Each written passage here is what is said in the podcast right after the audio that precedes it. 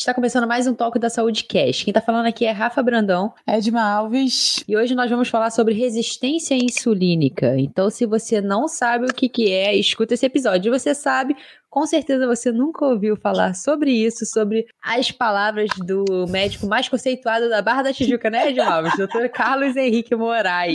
Se você então, sabe, fica aí que você vai continuar aprendendo mesmo já sabendo. Porque... Pô, não tem como, ainda mais com quem está aqui com a gente, que a gente já começa agradecendo o tempo desse cara tão disputado. Mas antes disso, e antes de você dar aquele like, a Edma vai falar aí o que, que tem que fazer. Vai, Edma. Não, eu vou falar antes disso, pare pum, vai lá e aperte o botão seguir nessa nossa plataforma. É importante para você avisar, avisar a própria plataforma que você está gostando desse conteúdo, que você gosta do nosso empenho aqui em passar conteúdos de saúde. Então avisa. Sim, é ótimo. A gente se empenha bastante. Esse convidado aqui, olha, é muito empenho em trazer ele. Fala aí, conta aí pra gente qual vai ser a dinâmica, Edmo. A gente vai entender primeiro, né, Rafa, como a insulina funciona no nosso corpo, por que, que a gente chega nesse quadro de ter a resistência insulínica, o que, que isso pode trazer de consequências para a nossa saúde e, e, principalmente como a gente reverte esse quadro, se ainda é tempo, quais estratégias que eu uso para melhorar esse quadro. Então, trouxemos aqui o Dr. Carlos Henrique Moraes, obrigada mesmo por estar aqui com a gente nesse tempo. Como a Rafa falou, é realmente o um empenho da gente produzir conteúdo de saúde de qualidade para chegar nas pessoas de forma gratuita, que elas possam melhorar a vida delas. E você já faz isso há muito tempo, então muito obrigada por estar aqui. Explica pra gente quem é o Dr. Carlos Henrique e por que, que você está aqui falando hoje sobre esse assunto pra gente. Eu que agradeço, na verdade, o convite. Sempre vejo é, essas oportunidades como uma chance para a gente que lida com saúde né, e lida com o ser humano, da gente ter uma troca, da gente sair um pouquinho melhor aí. É uma brincadeira que eu gosto de fazer, que se a gente empurrar a, a humanidade um milímetro para frente, já valeu. Então, é muito por aí que a gente está aqui hoje, com grande prazer para conversar com você. Eu sou médico de formação, é, a minha base é em endócrino, sou lá da UERJ, no ambulatório de diabetes como professor assistente durante um tempo. Fiz especialização em nutrologia também. Uh, hoje, talvez, a minha grande área de atuação seja dentro da síndrome metabólica da obesidade, aliado aos colegas da educação física, que sem dúvida são meus principais parceiros aí nessa vamos chamar de luta, então, contra. É. Contra não, vai, vamos dizer, uma luta é. para a gente trazer um conhecimento, para a gente trazer informação, para a gente trazer melhora na qualidade de vida para as pessoas. Acho que é dentro desse cenário que eu fui convidado, então, por vocês, para a gente falar um pouco sobre esse assunto, que é um assunto que eu sei que levanta muita dúvida. As pessoas hoje têm é, muito medo de, de, se deparar com esse termo e já associar que diretamente elas vão ter ou estão com diabetes. Isso é um ponto importante que eu acho que a gente vai poder tentar esclarecer melhor aqui nesse episódio aí. Espero poder eu contribuir. Faltou também, eu acho que é idealizador, me corrija se eu estiver errado, idealizador de uma das clínicas de maior referência de saúde estética, é isso mesmo? Sim, isso foi um projeto, Rafa, que agora, vamos lá, foi um projeto inicial meu, junto com dois outros sócios, que a gente caminhou para trazer essa questão de saúde aliada à estética é, durante cinco anos. Esse projeto, a gente seguiu por caminhos diferentes, tá? No uhum. ano passado, antes de começar a pandemia, eu me desvinculei desses dois colegas que são cirurgiões plásticos e montei uma nova clínica, então hoje é a Bioclínica, que funciona basicamente comigo com a minha esposa, né, Júlia, que Legal. ela é nutricionista. Uhum. A, a, gente tem alguns profissionais que trabalham em conjunto com a gente. Eu tenho uma médica que hoje está sob um esquema de mentoria aqui comigo, então ela atende sob minha supervisão, mais direcionada para a área de endócrino esportivo. É, Tínhamos também uma nutricionista voltada para o público de crianças e adolescentes, isso é um projeto que deve voltar também em breve. E Júlia também está entrando nessa área de gestantes agora com força, até pela, até pela situação atual dela. Atual, é. Ela também está estudando mais essa área, já era uma área que ela gostava de estudar, enfim, acho que agora a gente vai caminhar também para abraçar o público de gestantes aí. Legal, a bio, bioclínica, é isso? Oi, desculpa. Bioclínica, né? Bioclínica, então, hoje é o nosso novo projeto, é um projeto que eu estou conduzindo agora desvinculado um pouco dessa parte de estética, mais voltado para a saúde e alimentação mesmo, qualidade de Ah, que ótimo, legal. E lembrando que eu conheci o Carlos Henrique malhando, então ele tem os professores de educação física como parceiro e ele vai lá e faz. Ele é um sempre ativo fisicamente. Então, obrigada mais uma vez. Vamos começar. Então, começar pelo começo, né? Tá. O que é insulina? O que, que ela faz no nosso corpo? Que que ela, qual a importância, qual a função dela no nosso corpo? Então, Entendendo que a gente está aqui com uma conversa franca e aberta para as pessoas que não estão diretamente ligadas com a área da saúde, eu vou tentar explicar de uma forma mais esquemática possível, didática, para a gente poder tentar entender melhor alguns conceitos que às vezes até a gente mesmo que está acostumado a trabalhar com isso passa batido e não, não, não fixa muito bem. Então vamos lá. Basicamente, a gente tem um hormônio que ele funciona como se fosse um gerente de armazenamento no nosso corpo. Então, sempre que há excesso de entrada de energia dentro do nosso organismo, a gente precisa organizar isso, não é verdade? Então, quem organiza isso para a gente é um hormônio chamado insulina. Vamos entender que o papel dela principal, tá? ela desempenha outros papéis dentro do nosso corpo também, mas vamos entender que o papel principal dela é pegar o açúcar que está alto no sangue e guardar dentro de algum armário. Tem dois principais armários que a insulina vai trabalhar para guardar, então, esse açúcar que está chegando: o armário do músculo e o armário da gordura. Então, quando a gente fala em resistência insulínica, e mais para frente a gente vai entrar melhor nesse tema, é, a gente vai primeiro ter que entender que existe resistência insulínica em cada tecido do nosso corpo. E em cada tecido, em cada armário, em cada setor da nossa empresa, vamos chamar, é, essa resistência ela vai ter um, um significado e um, um, um efeito. Então, o principal papel papel dela hoje, que a gente deve entender, ela é nosso gerente de armazenamento. Ela é um hormônio anabólico, ela é um hormônio que estimula a síntese de proteína, ela é um hormônio que estimula o carregamento, o armazenamento desses estoques de energia no nosso corpo. Hum.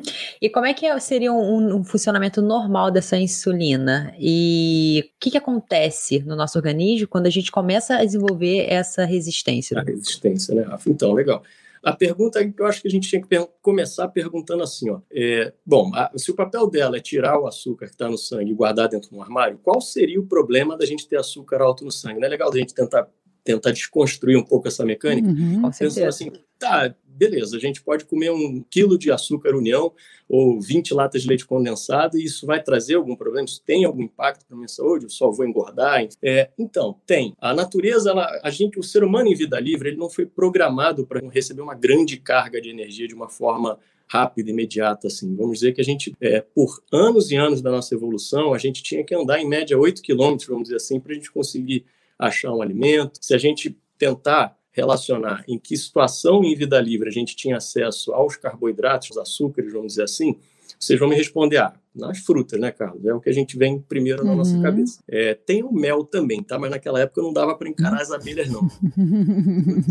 que é mais fácil da gente seguir o raciocínio aqui. Na época que a gente estava lá na nossa ancestralidade, a gente vivia numa sacana, vamos pensar, e vocês vão ter que acreditar em mim, quando eu falar que fruta era de estação. A estação das frutas era o outono, assim como a primavera, a estação das flores. Então, em uma época do ano, se a gente, nós três aqui, a gente estivesse caminhando na, na savana africana, lá a gente se deparasse com uma tamareira cheia de tâmara, o que a gente ia fazer é sentar embaixo da sombra dessa tamareira e assim tupir de Tâmara até não aguentar mais, porque podia chegar um bando de macacos ali logo em seguida, expulsar a gente dali e a gente viver uma existência sem saber o que era o sabor doce é, durante essa vida aqui. Então, isso aí tem uma curiosidade, que eu já faço também uma ponte para o que a gente vai conversar em termos da resistência, que é o seguinte, a natureza aqui ela está dando uma mensagem para a gente. O carboidrato ele não era a nossa, vamos dizer assim, a fonte mais fácil da gente encontrar para a gente sobreviver. Tá? É claro que ele é um nutriente muito importante, eu não estou aqui falando que carboidrato é ruim, isso ou aquilo, é só para a gente começar a seguir uma linha de entendimento. Então, não era um nutriente dos três principais que a gente tem, entre carboidrato, proteína e gordura, que a gente encontrava de uma forma abundante quando em vida livre. Então, uh, o paralelo que eu vou fazer aqui para vocês, que é muito legal da gente pensar, é o seguinte: o desejo pelo sabor doce, ele sempre teve presente no ser humano, isso é nosso. Tá? Todos nós temos desejo pelo sabor doce. Quando naquela época a gente tinha o desejo e a gente atendia a nossa necessidade primária de desejo de sabor doce, a gente sem querer também estava matando uma necessidade de vitamina K, de potássio, de magnésio, de outros micronutrientes, outras vitaminas que vinham aliadas a esse produto chamando de produto, mas na verdade é o produto da natureza. A fruta, isso. Quando é isso. Quando vem o processo de industrialização, e a gente vai falar aqui principalmente depois da Segunda Guerra Mundial, até mais ou menos 64, geração dos baby boomers, a gente tem um crescimento exponencial da nossa população, isso vira um grande mercado consumidor, então é, houve uma industrialização muito acelerada nesse período da própria alimentação também. E aí o que chama atenção, a reflexão que eu faço, é que a indústria dos alimentos, o que ela fez foi separar desejo e necessidade. Então, com a industrialização dos alimentos, você continua mantendo, você atende o desejo do ser humano pelo sabor doce, só que agora você separa a necessidade dele de vitamina K, de magnésio, de outras coisas, e você só entrega o açúcar pronto, vamos dizer assim, só o desejo, que é o que coloca o ser humano no seu modo mais primitivo. Então, isso eu faço essa reflexão, porque não só isso, tem outras questões que eu vejo de antropológicas que nos levam a hoje. A gente está vivendo um momento civilizacional de pessoas muito reativas, de pessoas que estão agindo de uma forma muito primitivas e pouco humanas, entende? Porque tudo isso que vai acontecendo e vai transformando a gente como sociedade vai impactar, obviamente, uma geração futura e as nossas atitudes de uma maneira geral, seja na política, seja no dia a dia, seja na escola, seja nosso pensamento sobre educação, saúde, tudo isso aí.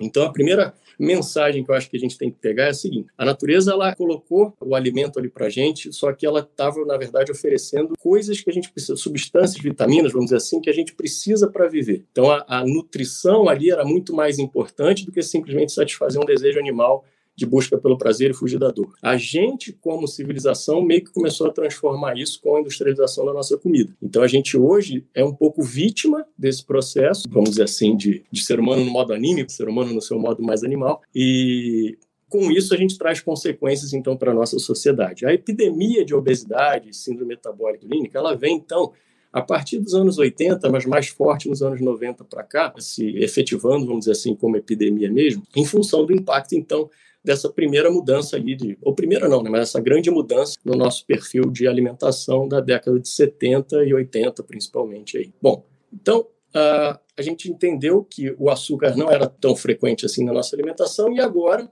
já agora que eu estou falando, mas já há alguns 60, 70 anos, a gente tem uma facilidade de encontrar esse alimento e a oferta desses alimentos que contêm açúcar de uma forma muito presente na nossa vida. Então, isso foi, vamos dizer assim, uma nova mensagem, eu ia dizer agressão, mas eu não diria agressão, uma nova, vamos, vamos entender como uma nova mensagem que o meio estava passando para o nosso corpo, e o nosso corpo, então, precisava se adequar a isso. Gente, aqui o que eu vou falar é, é muito importante para a gente entender a importância que eu dou, vamos dizer assim, para essa questão da resistência insulínica e como a gente tem que manejar isso. É, se não existisse a resistência insulínica, todos nós não estaríamos aqui hoje. A gente teria morrido em cerca de 30, mais ou menos na, na faixa dos 30, 35 anos, com a dieta atual, com o estilo de vida atual que o ser humano adotou. Então, se não existisse a resistência insulínica como uma proteção do meio, como proteção da natureza, na verdade, do nosso, do nosso metabolismo, todos nós já teríamos morrido de alguma doença cardiovascular, né, de algum outro, ou de um câncer mesmo, porque o processo de envelhecimento ele ocorreria de uma maneira muito mais evidente, muito mais rápida, se a gente não tivesse a resistência insulínica para conter um pouco isso aí, ou para tentar manejar isso de alguma forma. Então, as consequências que são obesidade, diabetes, né, o ácido úrico alto, problemas de colesterol e outros, outras síndromes envolvidas com essa resistência, na verdade, elas são sim consequências, mas elas são consequências que a gente precisa tratar hoje em função do estilo de vida que a gente adota. Tá? Então, eu acho que fica mais claro na nossa cabeça quando a gente pensar assim: bom, então você não me respondeu qual é o problema da glicose estar alta no sangue. Eu expliquei que a glicose não era algo tão presente, depois ela se tornou muito presente a partir da industrialização. E açúcar não gruda, açúcar não carameliza. Se a gente pegar açúcar, fica grudando na nossa mão.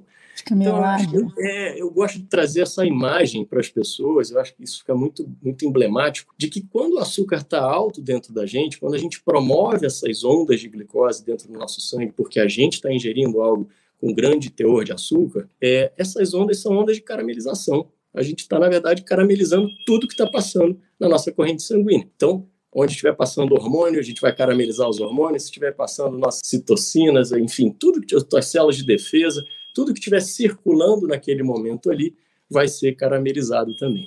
Então, em última análise, se a gente fizer um, um paralelo com essa caramelização que eu estou dizendo, é como se a gente estivesse acelerando o processo, como eu falei, de envelhecimento. Tanto é que o paciente que tem diabetes já diagnosticado, já em tratamento e não compensado, ou que não fez um controle legal da sua alimentação, ele tem o envelhecimento dele muito acelerado a ponto dele perder o funcionamento do rim, perder o funcionamento dos, dos seus olhos, perde a sensibilidade, enfim, a gente sabe todas as complicações aí que essa doença traz. E aí não é só uma ondinha de glicose, né? Aí a gente já está falando de verdadeiras é, tempestades ou, ou tsunamis, vamos dizer assim, de glicose num paciente que já descompensou esse processo, está no controle feito. Então, ó, não era algo tão presente no nosso dia a dia, o acesso ao açúcar, a disponibilidade do açúcar o tempo todo, hoje é abundante. É, hoje que a gente está entendendo, então, alguns anos atrás, né? isso se tornou abundante. Uhum. Houve um processo, então, de defesa do nosso próprio organismo para gerenciar esse excesso de energia, esse excesso de glicose, esse excesso de açúcar que está entrando agora na nossa alimentação. Isso é o processo da resistência insulina que a gente vai explicar um pouquinho melhor para frente. Mas, a princípio, quando ainda está tudo funcionando bem, você oferece uma grande quantidade de açúcar para o teu corpo, você produz uma grande quantidade, então, de insulina, que é seu gerente de armazenamento, para guardar esse açúcar dentro de algum lugar. Por quê? Porque se ele ficar alto, ele vai caramelizar tudo. E ele carameliza e envelhece a gente de forma mais acelerada, trazendo problemas, consequências para a nossa saúde. Tanto é que a gente tem no nosso exame de sangue simples, assim, que é uma rotina que até o clínico pede, um exame chamado hemoglobina glicada, que em última análise está vendo o quanto de hemoglobina que é uma proteína que está no nosso sangue, que está sendo caramelizada. Então, olha que legal a gente pensar dessa forma. Existe a hemoglobina, ela tem uma meia-vida, ela tem um tempo de duração no nosso corpo de torno de 120 dias. Então, 90 a 120 dias é a média que você vai ter uma sua hemoglobina circulando dentro de você até que ela se e você vai fazer novas moléculas ali.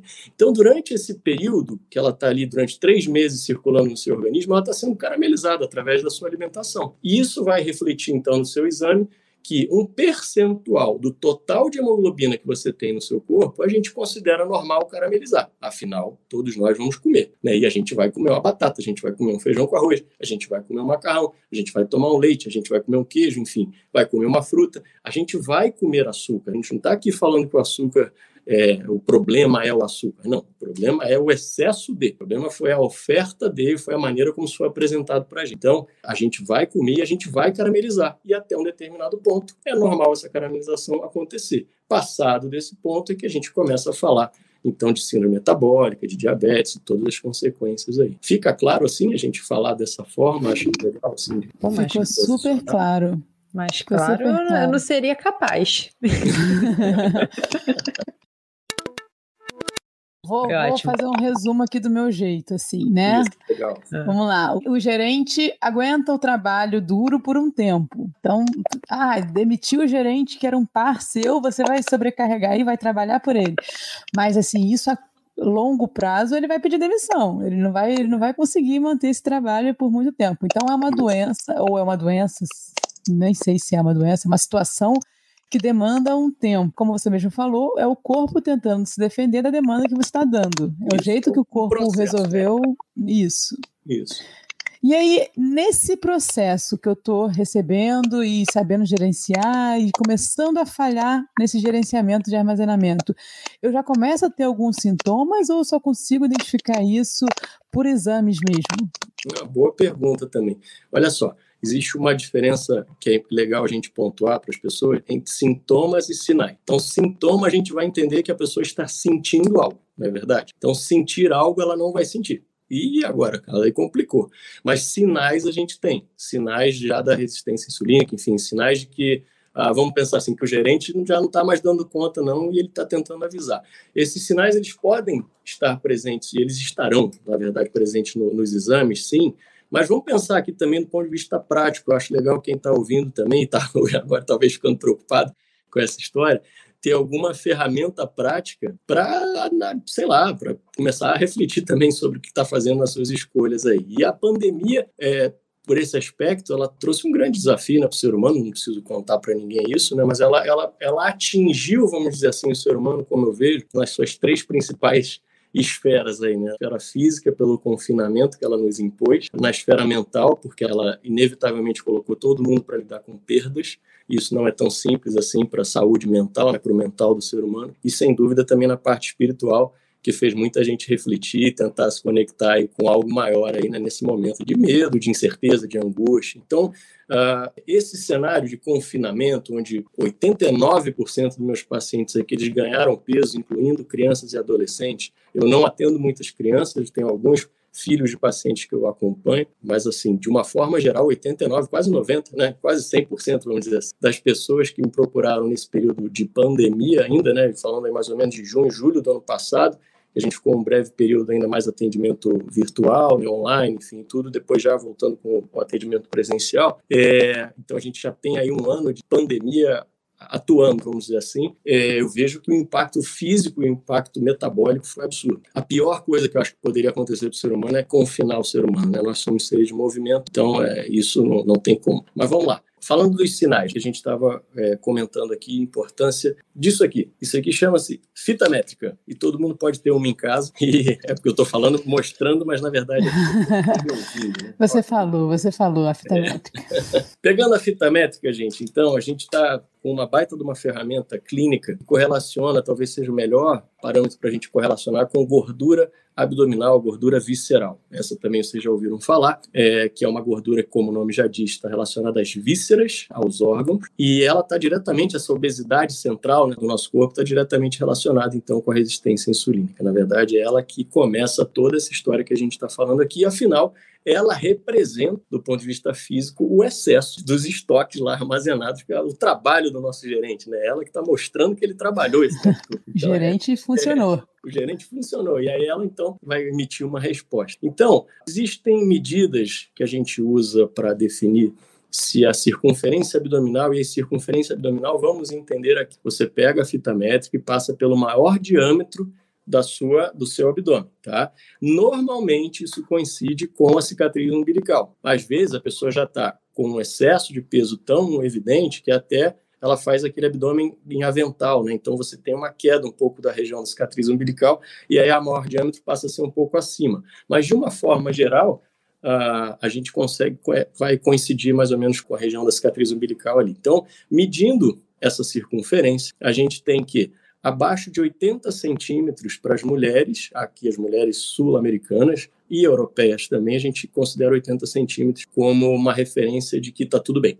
Passou de 80 centímetros, já acendeu um sinal amarelo, e passou de 88 centímetros, o sinal já está piscando para você procurar ajuda, procurar mudança de hábito, principalmente. Mas vamos lá. E para o homem? Para o homem, a gente considerava 94 de uma maneira geral, mas esse é o padrão mais para a sociedade europeia. Agora, sul-americana, a gente também está sendo um pouquinho mais exigente, falando de 90 centímetros. Bom, então vamos ficar mais fácil de gravar: 90 homem, 80 mulher. Tem que estar tá abaixo disso a tua circunferência abdominal. Se ela tiver maior do que isso, você já pontuou aí com o seu com o principal é, marcador para a gente falar da síndrome metabólica, que é um diagnóstico, na verdade, um diagnóstico médico que tem a ver com essa história da resistência insulínica, que é para onde ela vai levar a gente. Então, é, há o excesso de gordura na região central, excesso de gordura é, abdominal, que a gente chama de visceral. Essa gordura, ela que está ali, ela não se comporta como uma dispensa que está só ali para você acessar na hora que você precisar, não. Na verdade, essa gordura visceral se comporta como um órgão novo dentro de você, que você colocou ele ali. E ele começa, a, é como se você abrir uma empresa dentro da sua empresa, né? Seu gerente foi lá chamando todo mundo e eles começaram a se comunicar diferente agora. Então, essa gordura visceral, ela vai jogar na circulação o que a gente, vamos, vamos colocar assim, como marcadores de inflamação tá? Para a gente não ter que entrar em termos mais técnicos específicos, fica difícil uhum. até das pessoas gravarem. Então não adianta falar em TNF-alfa, interleucinas, enfim, resistinas, que são, na verdade, nomes, mas que, em última análise, para a gente entender, essa gordura que está ali, que agora é um novo órgão para você, ela produz hormônios e produz substâncias inflamatórias que vão cair na tua corrente sanguínea. Beleza. Então aqui eu queria antes de explicar como que esses marcadores inflamatórios vão atuar no nosso sistema do nosso gerente, eu vou voltar na pergunta anterior, quando você me perguntou como é a ação da insulina, e tentar explicar também de forma esquemática como que ela guarda o açúcar dentro dos armários. Então, basicamente, é, vocês que estão me ouvindo,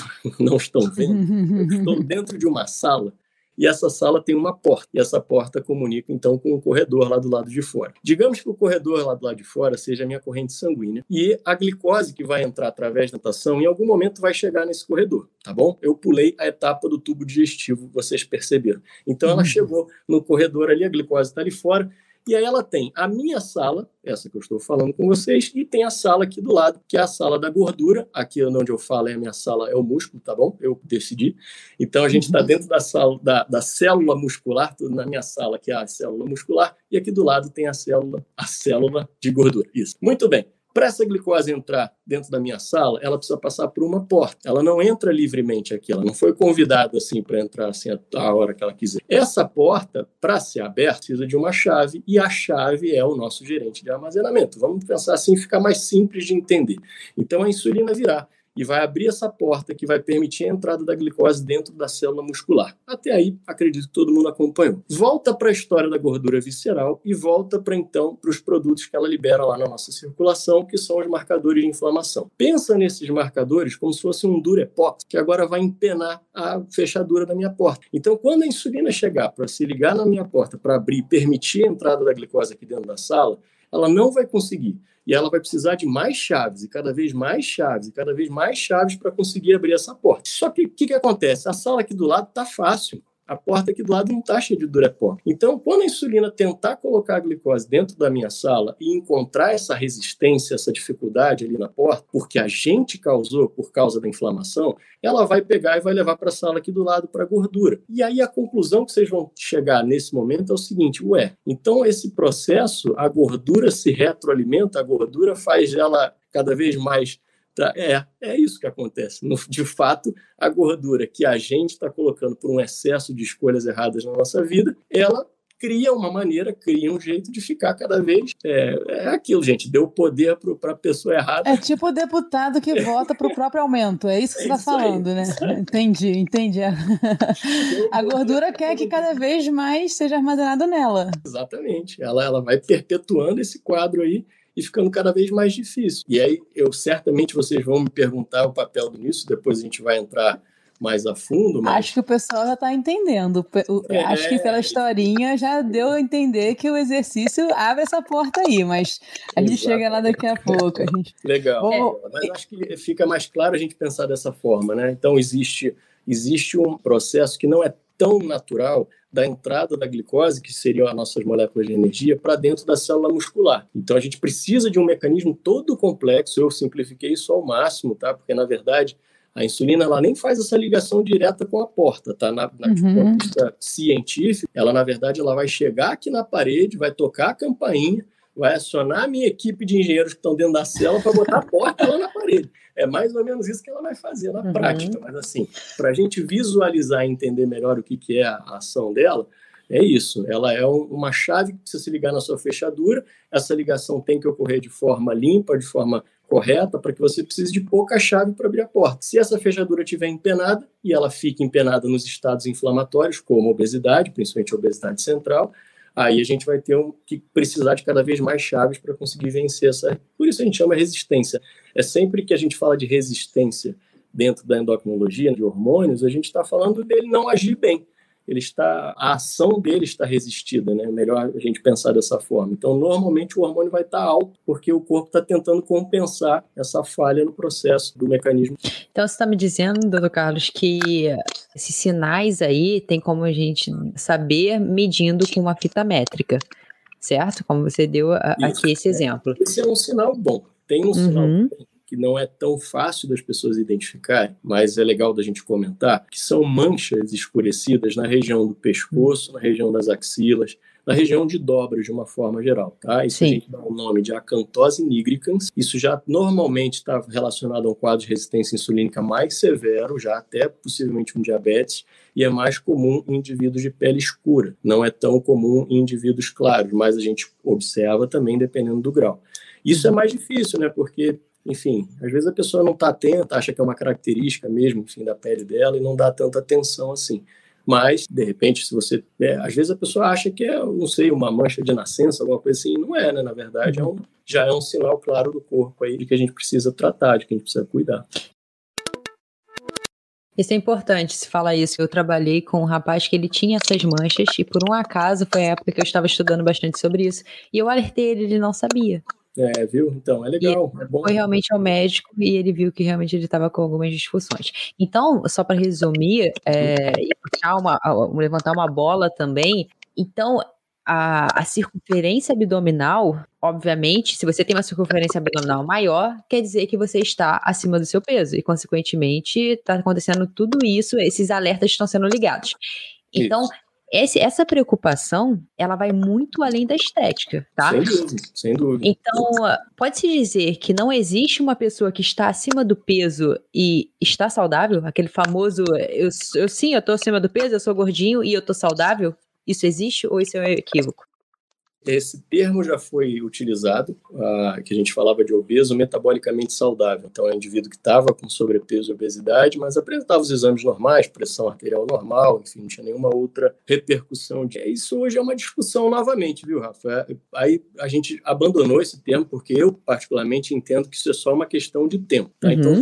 Então, o que, que a gente está falando aqui, gente, na prática? Quando a gente senta, profissionais da área de saúde, e a gente começa a conversar sobre qualquer assunto relacionado à saúde, o que a gente está falando do ponto de vista prático é avaliação de risco, porque o nosso trabalho ele não é certeza, não tem nada de certeza na educação física, muito menos na medicina, nem na nutrição, e nem na odontologia, nem na fisioterapia, nem vamos expandir isso aí, não tem, certeza a gente não tem. Então a gente tem, é, a gente tem verdades transitórias, na verdade, a gente tem um conhecimento hum. no momento que daqui a pouco a gente vai rever, vai avaliar, vai ver se mesmo. Então, eu gosto de brincar assim com as pessoas que eu falo, olha, o meu trabalho aqui é igual rifo, porque eu e você, a gente vai conhecer alguém que teve câncer de pulmão e nunca fumou. Tá, esse indivíduo, assim como nós, ele está segurando uma rifa para ser sorteado para câncer de pulmão. Só porque a gente está vivo aqui, a gente está segurando um monte de rifa que a gente nem imagina o que, que a gente está segurando.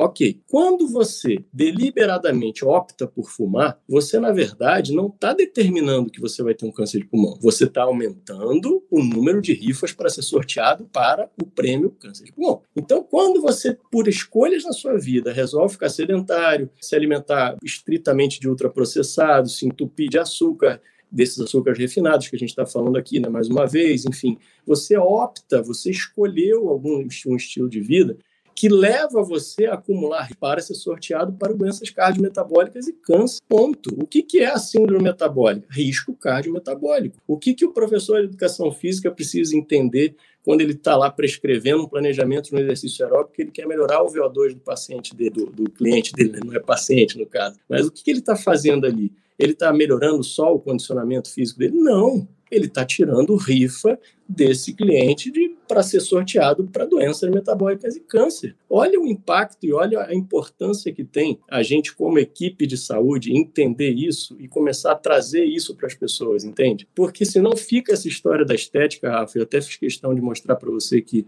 é, por um momento na vida a gente segue às vezes esse caminho sim, até porque não vou desconsiderar quem opta pela estética aliada à saúde. Eu acho que o bem-estar. Pode ser um bom motivo de entrada para ela cuidar da saúde sem dela, né? Sem dúvida. E assim, eu vejo que o ser humano ele não tem uma via só para acertar, né? A gente está aqui numa escola, cada um vai ter a sua lição. Às vezes, como você falou, às vezes a pessoa vai pegar lá a optativa dela lá de estética e por ali ela vai encontrar uns caminhos mais interessantes aí para cuidar da saúde dela. E a gente também não vai falar que você não está se sentindo bem com a tua imagem, enfim, tudo isso não é algo positivo, é claro que é, mas é, é muito importante que eu acho que é o que a Rafa estava atuar, é, é a pessoa não procurar talvez ajuda, seja de um profissional de educação física ou de um nutricionista, porque ela está querendo ficar com a barriga tanquinho, entendeu?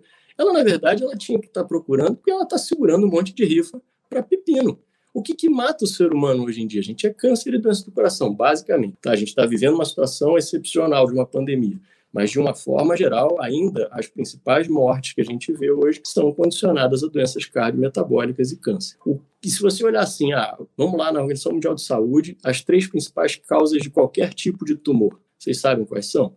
Vou falar para vocês: sedentarismo, obesidade e tabagismo. São três situações que têm uma coisa em comum: estilo de vida, opção, vamos dizer assim. É claro que a obesidade, aqui, fazendo também um. Vamos lá, trazendo para o meu lado, né? A obesidade, uhum. no primeiro momento, ela, vamos dizer assim, o caminhar para a obesidade muitas vezes é uma coisa opcional. Depois que ela já está instalada, aí não, aí já é outra história. Mas o tabagismo também, vamos dizer, que a pessoa, no primeiro momento, ela pode caminhar deliberadamente, depois fica difícil sair. E o sedentarismo não tem justificativa, né? Aí é ela com ela mesmo ela escolheu e é preguiça pura mesmo e vamos, vamos, vamos, vamos mudar esse jogo aí. Então, olha aí, só.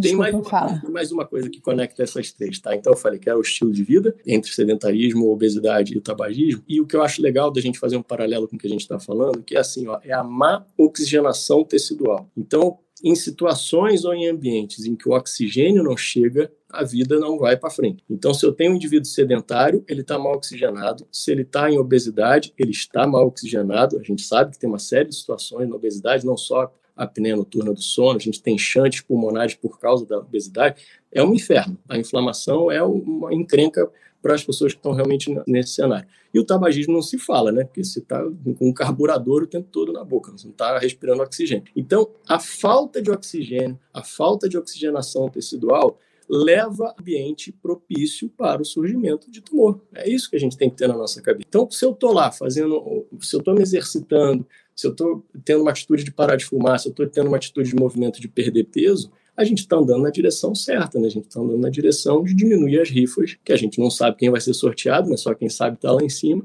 Então a gente aqui faz o nosso papel aqui, a gente diminui a chance, né? não é verdade? É, eu gostei da analogia. Usarei, usarei ela. É boa. Daí eu percebi, com esse bate-papo que eu ouvindo aqui, tô percebendo que eu tô comendo muito açúcar, ou minha, minha, minha circunferência abdominal tá alta, e aí eu vou no médico, procuro ajuda.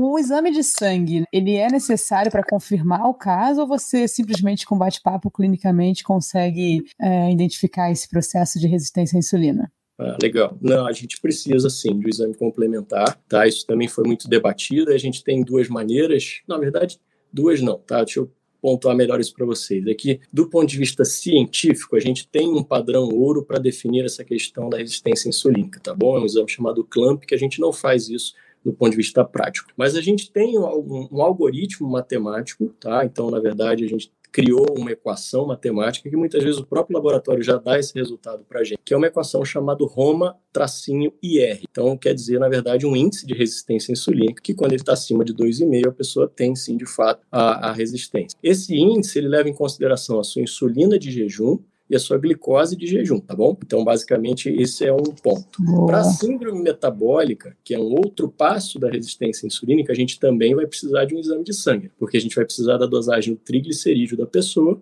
uma vez acima de 150 ou em tratamento, ela vai pontuar para a síndrome. O HDL da pessoa, o colesterol dito bom, né, o positivo, é, e esse sim realmente é um fator de proteção muito importante, talvez até mais importante do que o colesterol dito ruim seja um fator de rifa para a gente ter doença lá na frente, tá bom? Então, o baixo colesterol bom, o baixo HDL, é uma coisa de se preocupar. E muitas vezes, mesmo com exercício físico, com estratégias nutricionais, a gente não consegue melhorar isso, tá bom? Porque tem uma carga genética também importante para isso aí. Como é que é o HDL, então? Quanto é que ele tem que estar? Tá? Para homem, tem que estar tá acima de 40, para mulher, está acima de 50. Isso é também a nossa meta de que a pessoa não vai pontuar né, para cima. Ao contrário disso, então ela pontua. A gente tem, além do triglicerídeo do HDL, a pressão arterial, então, a pressão arterial tem que estar é, abaixo de 135, da máxima da pressão sistólica, e abaixo de 85, a pressão diastólica. Também é isso medido em repouso, deixa a pessoa quietinha lá uns 5 minutos, sem estar com as pernas cruzadas, faz a ferição, essa pressão não pode estar acima de 13 por 85, tá bom? Senão ela pontua também para síndrome metabólica. Falei todo. Ah, faltou a, glic... faltou a glicose, né? Faltou a principal de todas. A glicose, então, a medida da glicose, eu sempre brinco falando que glicose não pode ter três dígitos, que fica mais fácil da pessoa gravar. Então, assim, ah, porque a minha glicose está boa, Carlos, está 106, está 104. Falando, não está legal, não. Amigo, 99 eu já estou preocupado com você. Até 90 e pouco eu já estou meio preocupado, já estou conversando com você melhor hein? Mas acima de 100, sem dúvida, a pessoa pontua para essa bolha. Se tem um limite, a gente vai usar o limite, né? A gente é, a gente é, é danado, cara. Mas olha só, aí, ó, mais uma vez aqui, olha que eu acho que é legal isso entender, aproveitar o gancho. Uh, a medicina ela não é matemática. Seria muito, muito simplista o nosso raciocínio de achar que o indivíduo que está com 99 está bem saltitante, vai lá campeão, e o outro que está com 101 tá, vamos tratar, vamos. Uhum. Não pode ser assim, né? Não pode, não faz nem sentido. Mas é que eu falo, acho que talvez não faça sentido para nós, para outras pessoas, pensam de uma forma talvez mais matemática, eu não sei, eu não sei construir uma ponte, mas talvez para o engenheiro 101,99 faz a diferença danada, entendeu? E ele vai entender aquilo da mesma forma, porque foi a ferramenta que foi apresentada para ele em termos de vida.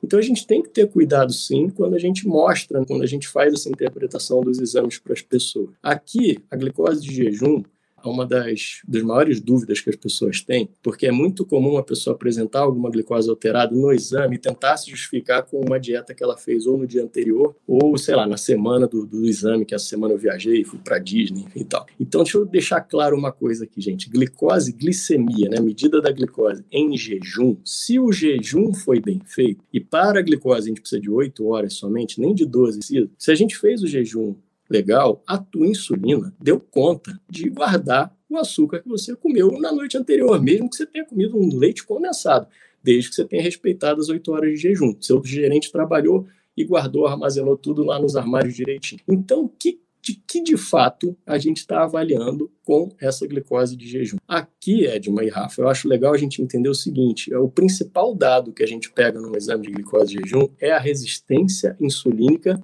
do fígado do paciente e não do músculo, por exemplo, que é muito difícil da gente acessar. Agora, do fígado a gente tem isso na cara, porque você tem a medida da circunferência abdominal, que é o que melhor reflete com a gordura visceral que ele está acumulando. Você poderia ver outros parâmetros no exame de sangue que se correlacionam com essa gordura visceral? Claro que sim. Você tem TGP aumentada, você tem ferritina aumentada, você pode ter uma PCR aumentada, tem um monte de coisa. Mas a quando você encontra uma glicemia de jejum aumentada, e eu quero tentar passar isso para as pessoas que não, nunca ouviram falar nisso. Pensa o seguinte: quando você está dormindo, você não está se alimentando, eu espero, você está dormindo, então o seu corpo vai produzir glicose para você, porque você precisa de um mínimo de glicose rolando ali na tua circulação, porque seu cérebro vai gostar disso e as suas hemácias elas precisam disso, principalmente esses tecidos aí. Então, durante o seu soninho, quem está produzindo glicose para você? O fígado e o rim, mas principalmente o fígado vai se ocupar de produzir glicose para a gente. E aí ele começa 70, 72, 74, 75. Opa, 75 de glicose já tocou um sinal lá no seu pâncreas, que é o órgão que produz o seu gerenciamento, que vai mandar a insulina ir lá até o fígado avisar para ele, amigão, pode parar 75 aqui de glicose. Só que quando o fígado está gorduroso, ele está surdo para o sinal da insulina. Então a insulina vai lá, manda ele parar de produzir e ele não para, ele continua 80, 82, 83, 84, 85, aí vem mais insulina. Amigão, chega, já está 80 e pouco aqui, tá tudo bem, galera já está satisfeita. E ele não escuta, e ele continua, 90, 92. Então lá quando bate 98 a glicemia de jejum e você entende que teu exame está normal, na verdade, você está respondendo, né, a tua glicemia de jejum está respondendo no terceiro, no quarto ou talvez no quinto sinal de insulina, ou seja, você já está submetendo seu corpo a um estresse metabólico, seu pâncreas já está trabalhando sobrecarregado. E aí, Carlos, por quanto tempo eu vou poder ficar assim? Eu não sei, eu não tenho como te falar, porque aí é da tua genética vamos dizer assim, o quanto que a gente consegue trabalhar sobre estresse. Imagina vocês, profissionais de educação física, vocês pegam um aluno novo. Vocês vão saber o quanto que ele suporta de estresse durante o exercício. Ah, não, vamos embora, mais três séries, mais, mais, mais três, mais três. Mais... Não sei, a gente não sabe. A gente tem que conhecer aquele corpo, a gente tem que conhecer aquela pessoa, a gente tem que conhecer aquele metabolismo. E no caso que a gente está falando aqui, fica um pouco mais difícil, porque a gente está se tratando de um órgão. E aí entra numa questão mais complicada. Mas... Na dúvida tem uma reserva, né? Na dúvida tem uma reserva, seja perto do seu limite baixo do, do, do exame. É, olha só, Edmo, olha que legal também a gente imaginar. Quando eu faço o diagnóstico de um paciente com diabetes, então esse paciente já se apresentou para mim com mais de duas medidas acima de 6, tá? A critério de diabetes. Ou uma medida em qualquer situação acima de 200. Fiz o diagnóstico desse paciente. Ah, olha aqui também, olha que interessante, ó, olha só qualquer medida em qualquer situação acima de 200 é critério para diabetes. O que isso quer dizer? Quer dizer que, enquanto está tudo funcionando, enquanto o gerente está dando conta, pode comer o que for que não vai passar de 200, ou seja, a gente vai dar conta de armazenar, de estocar. Você vai engordar, mas você não vai descompensar para o diabetes assim. Quando você já faz o diagnóstico, aí que vem a triste história, gente, que eu conto para todo mundo. Eu já estou atrasado pelo menos cinco anos, porque esse paciente já perdeu pelo menos 50% da função do pâncreas dele. Esse pâncreas ele não vai mais se recuperar, ele vai viver bem com as outras 50% mas ele já comprometeu. Por isso que a gente já está atrasado quando a gente faz o diagnóstico de diabetes tipo 2, tá? Também é bom deixar claro isso, uhum, porque o diabetes tipo 1 é uma doença autoimune, não é para esse episódio, é outro capítulo. Agora, o diabetes tipo isso, 2... fica o convite para a próxima. o diabetes tipo 2, não. O diabetes tipo 2 é o cenário que a gente está falando aqui, que está relacionado à síndrome metabólica. E quando a gente faz esse diagnóstico, então a gente já perdeu grande parte da função pancreática. Quando você chega lá para os 75 de perda, é que o paciente entra na insulina. Então, olha só, você começa a insulina, isso é uma história mais natural, tá, gente? Tem outros cenários que a gente até começa a insulina mais cedo, mas num histórico mais natural, mais consensual, a gente vai encontrar uma perda em torno de 75% já da função pancreática quando você inicia a insulina para esse paciente do tipo 2, não do tipo 1, sempre bom frisar. Então é triste, porque a gente sabe, a gente estuda, a gente sabe o caminho da doença. É, é, quando você pega alguém com resistência insulínica e eu vejo a preocupação da pessoa com diabetes de eu dar um rótulo, eu falo, ah, esquece o rótulo, pensa no caminho, você está numa estrada que é uma estrada ruim. A gente tem que mudar a estrada, e se você não sair dessa estrada aqui, o que vem lá na frente, eu não sei te dizer. Pode ser um diabetes? Sim, pode, mas pode ser uma pressão alta, pode ser um ácido úrico alto, pode ser um Alzheimer, cabe outro episódio também, não vou falar do Alzheimer resistência uhum. aqui hoje. Poxa, esse, esse tem que rolar mesmo. Tem, verdade. É, mas é por aí, ó, ovário policístico uhum. na mulher, apneia do sono, infertilidade no homem, baixa de testosterona, tudo isso está relacionado com essa história de gordura visceral alta, é, obesidade central e resistência insulínica. Então, é, tem que mudar, tem que sair desse estrado, tem que sair desse caminho. E a pessoa tem que querer também, viu? Que é outra coisa que é, um, é, um, é um desconforto, né? Então, assim como você deu o exemplo da nossa evolução, que a gente não tá, a gente precisa de açúcar, mas a gente não está acostumado com essa abundância, principalmente da forma como a indústria coloca, também é relacionado a movimentos, também é isso, relacionado a, principalmente a mudança do estilo de vida tem coisas muito de fácil acesso, então com certeza é um esforço talvez triplicado aquela pessoa que realmente, às vezes a pessoa quer fazer, só que é, é como se você quisesse estar tá em alto mar, você está nadando literalmente contra a maré. Então é, é um desgaste muito grande. Mas, Rafa, se você parar para pensar, tudo, sem exceção na nossa vida, que tenha valido a pena, foi assim, foi nadando Sim. contra a correnteza, foi, sabe, encarando fundo, tudo que tem direito para a gente sabe, abrir mão de muita coisa para a gente conseguir chegar onde a gente quer chegar. Não, não, não, acredito em, caminho fácil. O caminho uhum. fácil não tem aprendizado. Eu acredito sim, sim que a gente, a gente precisa muitas vezes doer na nossa pele, né? É chato a gente pensar isso, mas muitas vezes precisa ter essa dor para você fazer um movimento que, que vai ser melhor, que vai ser melhor não só para você, mas para todas as pessoas que estão à sua volta. Uhum. Então é, é da pessoa. Uma uhum. vez, eu fico muito feliz que eu tenho a sorte de atender profissionais de saúde, muitos médicos, nutricionistas, professores, enfim, tudo isso para mim é um, é um, grande retorno, né? um grande é, parâmetro para a gente entender que a gente está no caminho certo. É, porque a gente tem uma clientela que é muito crítica, então é, é bacana. Então, uma vez uma, uma jovem nutricionista né, que estava em começo de carreira, ela me perguntou assim, Carlos, como é que você lida com com, a situação assim do cliente não voltar né, em você, não gostar do pimento, enfim, procurar outra pessoa e tal. E aí eu contei para ela uma história que eu gosto muito, que a, o Sócrates tinha, a mãe dele era uma parteira e chamava Fidípides, e era uma parteira excelente. E aí uma vez o, os discípulos lá de Sócrates falaram assim, Sócrates, mas você é tão bom filósofo, você é um cara tão sábio, se a gente pegar esses tiranos todos aqui ao redor da Grécia e colocar para você falar aqui durante algumas horas, você acha que eles não vão se tornar bons filósofos, vai ser uma coisa positiva? E aí Sócrates virou para eles e falou assim, olha,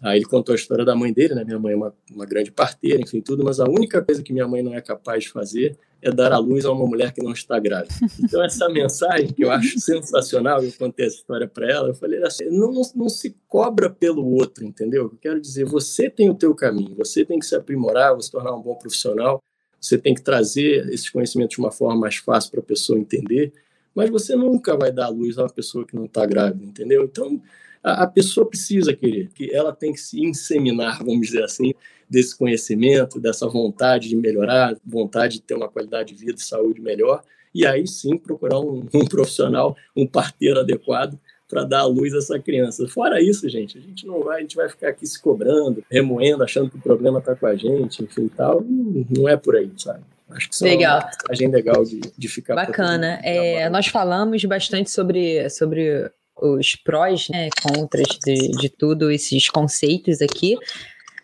Mas queria focar agora, Carlos, na solução. Vamos imaginar um cenário perfeito, tá? O que, que a pessoa, hoje, pensando em estilo de vida, principalmente, quais são hoje, o básico que ela precisa fazer para evitar todos esses agravamentos e essas disfunções ligadas à saúde dela? Principalmente com o link na diabetes, na síndrome metabólica, na resistência. Ô, Rafa, acho que seria legal a gente dividir as soluções dependendo do quadro que a pessoa já esteja. Então, se ela já está na, se ela tá na resistência, se ela está na diabetes ou se ela já está na síndrome metabólica. Legal, possível? Acho que sim. Ah, na verdade, vamos lá. Todos, independente do estágio em que a pessoa se encontra, serão beneficiados com mudanças no estilo de vida. Isso a gente já entendeu, né? Então, o primeiro ponto, o primeiro passo é a pessoa entender que ela tem um problema que ela precisa melhorar. E aí ela vai procurar, como a gente falou aqui, um auxílio, seja de se informar né, seja ela de buscar conhecimento próprio, se informar através do podcast aqui da Rafa e da Edma, por exemplo, é um bom caminho, é, ou, ou, livros, enfim, tudo, mas bons livros, né, procurar boas referências. Hoje a gente está vivendo uma era que é meio complicada, a gente tem muita informação, mas ao mesmo tempo isso pode confundir muito também, pode deixar a pessoa até paralisada. Então, que procure uma boa referência, boas pessoas, bons profissionais para estar com ela. E aí a gente vai falar o seguinte, vamos lá, o que, que a gente tem que pensar então em termos de mudanças? A, a, gente, a resistência insulínica é um primeiro ponto para várias doenças metabólicas. Então, dependendo do que a pessoa já apresenta, é, aí ela vai ter às vezes até um profissional específico para isso, tá? Então, digamos que ela tenha lá um ácido úrico alto, ou já tenha desenvolvido uh, uma apneia do sono, como a gente falou, então aí a gente vai direcionar para especialidades médicas diferentes. Mas onde que a gente encontra um senso comum disso? Na educação física, sem dúvida, não preciso falar aqui para vocês, mas e também não é puxando sardinha, é, é, o pilar principal, é o movimento. Depois, a, a nutrição, sem dúvida, estão relacionadas as coisas, né? Mas eu, eu, porque aqui e não também não vamos querer brigar ou querer posicionar uma coisa melhor do que a outra, mais importante que a outra. Não é isso. Mas é que quando a gente está aqui falando sobre soluções, eu sempre tento pensar em longo prazo. Então, dieta, a nutrição, ela é fundamental para nossa vida toda e ela nos dá uma resposta talvez até mais rápida do que o exercício físico, do que a mudança de, de, de movimentação, tá? Mas a mudança da pessoa em relação ao exercício físico, dela construir uma relação benéfica com isso, uma rotina de exercício para a saúde dela, para a manutenção do que ela vai conseguir através da dieta, é prioritária. Senão não dá. Eu posso dar medicação que for, a gente pode fazer o tipo de dieta que for, a pessoa vai ter uma resposta. Ela vai conseguir manter? Isso vai ser sustentável? Se ela não estiver fazendo exercício físico, não. Então, eu acho que a gente tem que entender que é complexo essa resposta em termos de porque é muito individual. A gente vai ter que avaliar cada caso e aí colocar. Então, vamos lá. Talvez se você tivesse no início, numa resistência insulínica inicial, você pode procurar um clínico e o clínico dá essas primeiras diretrizes em termos de, ó, você vai procurar um nutricionista para melhorar a sua dieta, a gente tem que melhorar um padrão de sono, a gente tem que ver se já existe alguma carência nutricional nessa pessoa, de vitaminas, enfim, de alguns nutrientes específicos para ela ela tem que ter uma assessoria na parte do exercício físico também e muitas vezes um, auxílio psicológico também se faz necessário. Então é difícil, gente, pontuar assim, ah, qual seria o caminho básico. Eu, como endócrino, eu acabo tratando hoje muitas pessoas que ainda estão na fase da resistência insulínica, mas também tem muitos pacientes já com diabetes. É, mas não, não vejo que ah, precisa ser com endocrinologista. Não, acredito que não. Acho que vocês têm um papel até mais importante do que o meu ao longo do processo, longo prazo que eu quero dizer, talvez eu seja mais interessante na hora de apagar incêndio. Né? Ah, fez o diagnóstico de diabetes para a gente ver complicações, enfim, ver se essa pessoa tem alguma restrição, inclusive para o exercício. Outra coisa importante, depois, em uma outra cenário, a gente pode conversar sobre isso, né? quando que a gente pode fazer, que tipo de exercício pode ou não pode ser feito quando a pessoa já tem uma neuropatia, uma complicação aí do diabetes e tal. Então, é, é um cenário bem abrangente. Eu acho que as pessoas deveriam estar se preocupando, sim, com o peso, principalmente agora, né, no cenário da pandemia e principalmente em estar sedentários, porque eu acho que isso é o movimento inicial que todo mundo pode fazer. Todo mundo pode botar um tênis e começar a andar aí na rua, ou nem precisa botar um tênis, vamos andar mesmo descalço, que é melhor ainda. Muito obrigada, é, adoramos, adoramos, por favor. Vamos embora, o negócio é a gente começar. Esse primeiro passo, né, que parece até simbólico, mas eu acho que é o mais importante. Começa dentro da pessoa. Quando você vem falando, né, a gente não quer de maneira nenhuma colocar um mais importante que o outro, e aí veio logo a analogia, para tu ver que a analogia funciona mesmo. Veio no, logo a analogia que você mesmo fez. Da nutrição tá levando menos estresse para esse gerente, menos substância para ele ter que ir lá ah, é, trabalhar. E o exercício físico tá ajudando lá a porta a abrir. Que tem tá entrando mais fácil. E, é, então, são, funcionam como pares. Estão é aliviando através da mente. Então, façam os dois sempre. Sempre. Para qualquer objetivo seu, sempre tem que ser. E outra coisa, assim, né, doutor Carlos, pelo que eu entendi da sua história, é, um, é algo mais crônico, mais a longo prazo. É, e o resultado, a melhora, as pessoas também têm que ter essa consciência que não vai fazer por um mês o certo e vai estar resolvida a vida, né? E também tem que entender que é realmente uma mudança. Você tem que. A sua vida tem que mudar a partir daí e a longo prazo. Isso acontece, Hélio. Na prática, o que a gente vê, a pessoa, quando ela se enxerga num outro patamar de qualidade de vida, ela faz uma nova avaliação, porque o natural, quando eu pergunto, eu, eu criei um índice aqui dentro da minha prática clínica, que é um índice que eu chamo de índice de performance em saúde, que ele tem uns critérios subjetivos e uns critérios objetivos. Mas Só para simplificar aqui para vocês entenderem, uma maneira muito simples é você chegar para a pessoa e falar assim: ah, que nota você daria para a sua saúde hoje, de 0 a 10, sendo 10 uma saúde plena e 0 você no CTI, né? E aí as pessoas que estão acima do peso, mas que. E aí é legal a gente entender como essa parte do sintoma pesa muito. Quando a pessoa tem sintomatologia de dor, artrites, enfim, tudo, ela joga a nota da saúde dela lá para baixo. Quando ela tem uma pressão arterial descontrolada, um colesterol nas alturas, uma glicose que, meu Deus, que eu já estou desesperado. Ela está 8, 9 de saúde. Assim, é tranquilo. É, exato. tranquilo. Estou cheio de rifo aqui, de 100 uhum. números, estou com 98 para ser sorteado, mas está tranquilo, não estou sentindo nada, então vamos embora. Então, a gente é que sente, a gente que está enxergando o que pode acontecer depois da curva ali do destino é que fica desesperado a pessoa que está vivendo a coisa não. Então é, é. enfim, é A dor ainda é um parâmetro mundial para saber se eu estou bem ou se eu não estou bem. É, dor e limitação, Rafa. Assim, diabetes, por exemplo. Você acha que limitação é uma? Aí a gente vai abrir uma discussão não, aqui. Não, não, não. Mas, ah. não, limitação, limitação funcional, ou seja, homem diabético que perde, por exemplo, a ereção, ou a capacidade. Aí pronto, isso aí também é um, é um, grande marco para ele para ele ter que mudar de vida, enfim, tudo. A neuropatia, de uma forma geral, é muito ruim, ela é muito uhum. desconfortável, traz muito desconforto. Então, é, é, dor e situações de perda de função. Vai uhum. ter um movimento maior do ser humano. Verdade. Aqui aula, né, Edmund? Rendeu, essa aula rendeu. Que isso? É, a aula era de 50 minutos, igual na faculdade, rendeu, Rafa. A minha veia empreendedora já pensou em várias coisas aqui, Edmund. Ih, vamos sair com o negócio. Eu ia falar demais. Não. cortar, imagina. Foi ótimo. Doutor Carlos, a gente sempre tem umas perguntas no final, pra gente fechar esse episódio com chave de ouro que a gente conheceu um pouquinho mais, principalmente dos viés dos, dos convidados.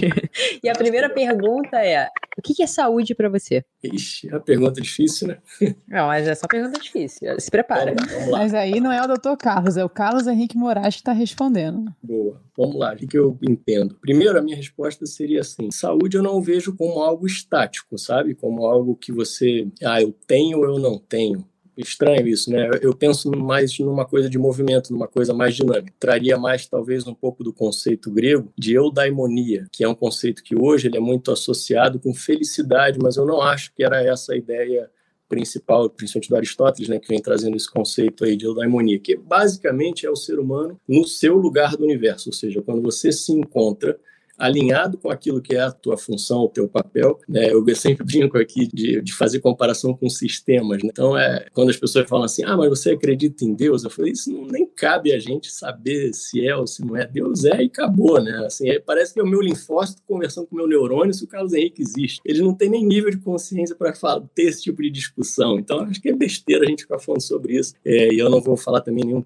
nenhum tipo de, de religião específica, mas eu acho que existe uma conexão nossa sem dúvida com algo maior, com um sistema maior, e a gente tem um papel sim dentro desse universo que parece caótico, mas não é. E quando a gente está alinhado com esse propósito, com essa proposta aí, a coisa começa a acontecer, e aí eu acho que a gente tem essa sensação de saúde, vamos dizer, algo que a gente está construindo, entende? Eu acho que a minha explicação seria mais por aí. É, felicidade eu acho que é algo temporário, assim como a saúde como a gente pensa, como a maioria das pessoas colocam, né, uma ausência de doença, um estado de bem-estar, enfim, tudo, eu acho que também seria algo temporário. Eu prefiro pensar em algo dinâmico, em algo que a gente vai construindo ao longo dessa caminhada aqui. E se você pudesse escolher alguém para tomar um café, quem seria e por quê? Vivo ou morto? Pode escolher. Depende da sua conexão. Ah, não, então.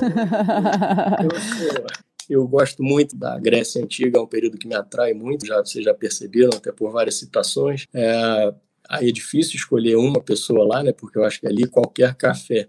Eu tem que escolher um, é, tem que escolher um. Eu brinco que Grécia e Viena do século XIX ali, aonde você me jogar em qualquer café, eu estou feliz.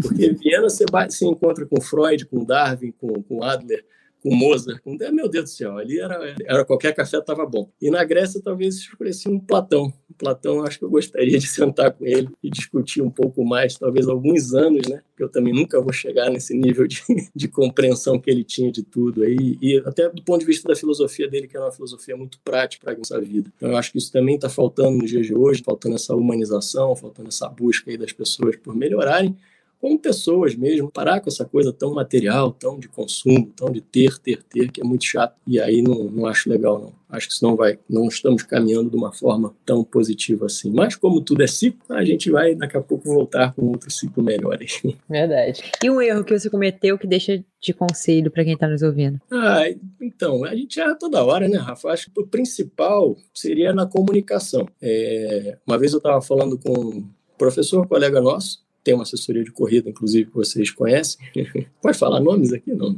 Claro, ainda mais Pode. quando é amigo, claro. Então, o Rogério quando é amigo. Rogério lá. Rogério Lapa, inclusive Pereira tá lá com ele. Tudo, Marcos Pereira. Isso. Então, eu tava trocando uma ideia com o Rogério uma vez e ele estava meio revoltado com a, o não entendimento, a não compreensão dos alunos sobre a, né, os treinos educativos, eu sempre falava com ele também, pô, acho muito legal que você frisa muito essa parte educativa, enfim, tudo a gente sabe a importância que tem isso na preparação, enfim, no treinamento em si. E ele estava revoltado, aí eu virei para ele, a gente tem uma boa relação, óbvio, né, também. Eu falei, Rogério, a culpa é sua. Aí ele me olhou assim, ele parou, ele falou, que isso? Ele falou, ué, quem que é o especialista? É você ou é o teu aluno? Quem que, quem que sabe a importância desse negócio? Aí ele começou a rir, ele, é mesmo. Eu falei, não, calma, que eu erro isso todo dia, eu só estava querendo descontar em alguém. Porque olha só, gente, a gente falar sobre insulina, por via MP quinase, via da KT, GLUT4, essas coisas que a gente até não entrou nesses detalhes aqui nesse cenário, justamente para não ficar um negócio chato e maçante. É, isso para a gente já é, para muitos que estão ali, já tem uma certa dificuldade. Imagina para o engenheiro lá que eu falei que está construindo a ponte, está com outros problemas na cabeça. Então, às vezes, proteína e carboidrato já está difícil de entender e a gente tem que uhum. saber disso. Quando a gente, quanto mais especialista a gente é, mais a gente esquece como era quando não era especialista, entendeu? Então esse é um erro que eu já hoje em dia eu procuro, por isso que eu tenho muitas dessas analogias, muitos desses modelos que eu venho trazendo na minha prática clínica que eu vejo que ajuda muito. É essa coisa que é que normalmente é o que marca, tá? Isso eu também aprendi. Funcionou, funcionou. Não é? A Edma já tá dando aula. E eu, uma coisa que eu aprendi assim, se a gente lembra cola, muitas vezes você vai lembrar da piada que o professor fez na sala, mas você não lembra da matéria que ele estava dando, né? Da música. É, então, então, então é muito por aí. A gente tem que entender isso e entender que se você pega a oportunidade de troca ali com aquela pessoa, mesmo numa relação profissional médico-paciente, e eu, eu vejo ali como oportunidade de trazer um aprendizado que vai ficar na cabeça dela, né, seja e fazendo uma analogia, inventando uma, um artifício assim, e se isso ficar, valeu, pô, já valeu, já valeu a consulta. Eu acho que eu penso por aí, como eu gostaria de ser atendida, como eu gostaria de encontrar um profissional também. Com certeza, sabe que um dos maiores é, é um objetivo nosso, né? melhorar a comunicação, porque a gente acredita que isso é fundamental no processo de educação. Isso. Mas a nossa maior dificuldade no podcast é essa. Nós conhecemos pessoas brilhantes brilhantes, mas que por desviar um pouco da proposta de trazer uma comunicação acessível para quem está ouvindo, a gente não consegue fechar. Então, realmente, isso é algo que é fundamental, na nossa opinião, também. E aí, a última? Qual é a última, Edma? Aquela que tu ah, gosta? A última, eu acho que eu já sei a resposta. Eu também acho. Ver. Se você fosse um movimento, uma atividade física ou um esporte, qual você seria e por quê? Qual, qual que vocês acham que agora eu Ah, só fala depois. Eu acho que é crossfit. Eu crossfit. acho que é musculação, é isso. Então, vamos lá, vamos lá. Não, vamos falar sempre do ponto de vista filosófico, senão não tem ah. É, do ponto de vista filosófico, eu acho que o judô, por, ah, agora eu peguei vocês, eu acho que o judô seria, seria, algo que, que, de filosofia, em termos de respeito a tudo, né? não só ao oponente, vamos dizer assim, outra pessoa que está ali, mas a, a, tudo que ele se propõe como arte, né? na verdade, uma arte de viver que eu acho muito bacana. Aliás, tudo que vem lá do Oriente vem carregado de muita sabedoria e muito conhecimento e a gente muitas vezes fecha o olho para isso. Mas mais recentemente, então, para falar para vocês, não crossfit, mas o levantamento de peso ali, ele me trouxe um, não vou dizer uma nova paixão aí sim, e aí eu vou explicar também por quê.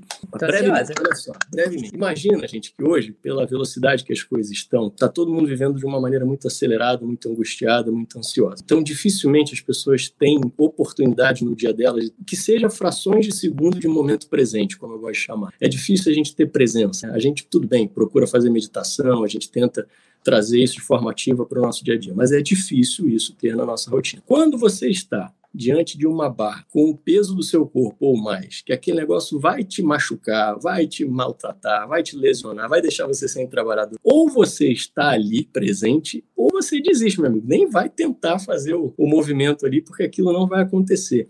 Então, olha que coisa curiosa.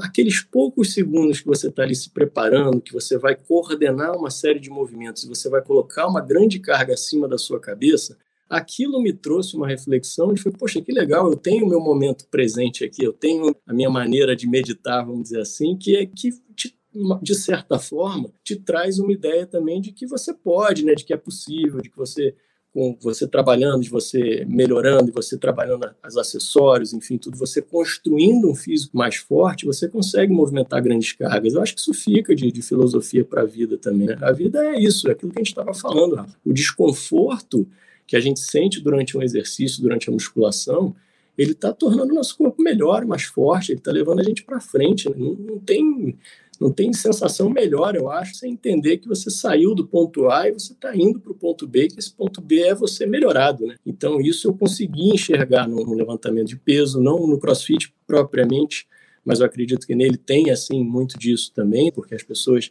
é, eu vejo né, a empolgação de uma pessoa entrar e não conseguir plantar uma bananeira, e daqui ela está conseguindo é, fazer lá um HSPU, que seja uma barra, que a pessoa não conseguia nem se pendurar na barra, e daqui a pouco ela consegue fazer uma barra por conta própria. Então ela está percebendo que ela está saindo do ponto A para o ponto B. Isso é muito bacana.